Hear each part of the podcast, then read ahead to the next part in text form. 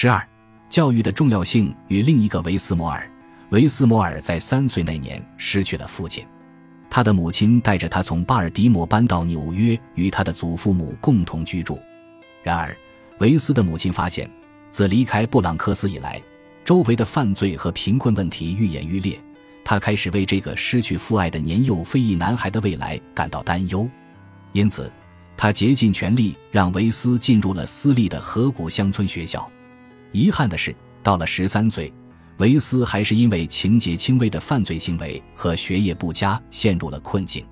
出于对儿子的担忧，维斯的母亲决定送他去费用更高的异地寄宿学校。正如维斯后来所写的那样，为了支付学费，他的祖父母用自己的退休金与几十年的积蓄和抵押贷款为他支付在瓦莱福格军事学院就读的学费。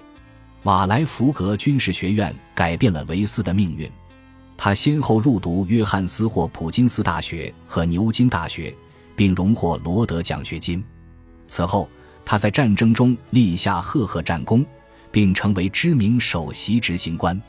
二零二二年，他当选为美国马里兰州州长，并被视为未来总统的潜在候选人。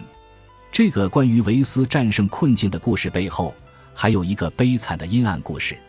在未来州长维斯摩尔赢得罗德奖学金的同一年，另一个名叫维斯利摩尔的年轻人因谋杀罪被判终身监禁，并开始在杰瑟普城教所服刑。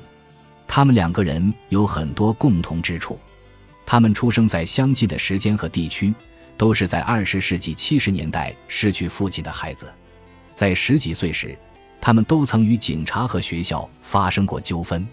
他们的母亲都尝试过转学。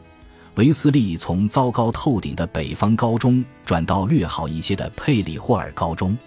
二零一零年，身为州长的维斯出版了一本书，在此之后，两人开始通信并建立起互访。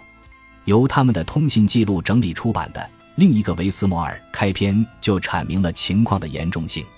我们两个中的其中一人自由自在，过上了童年时代从未敢奢望的生活。而另一个则将因一起持械抢劫致一名警察和一位有五个孩子的父亲死亡，而在监狱度过余生。令人不寒而栗的事实是，他的故事本可能是我的人生，其中的悲剧性在于，我的故事本可能是他的人生。目前，他们两个人都还不到五十岁。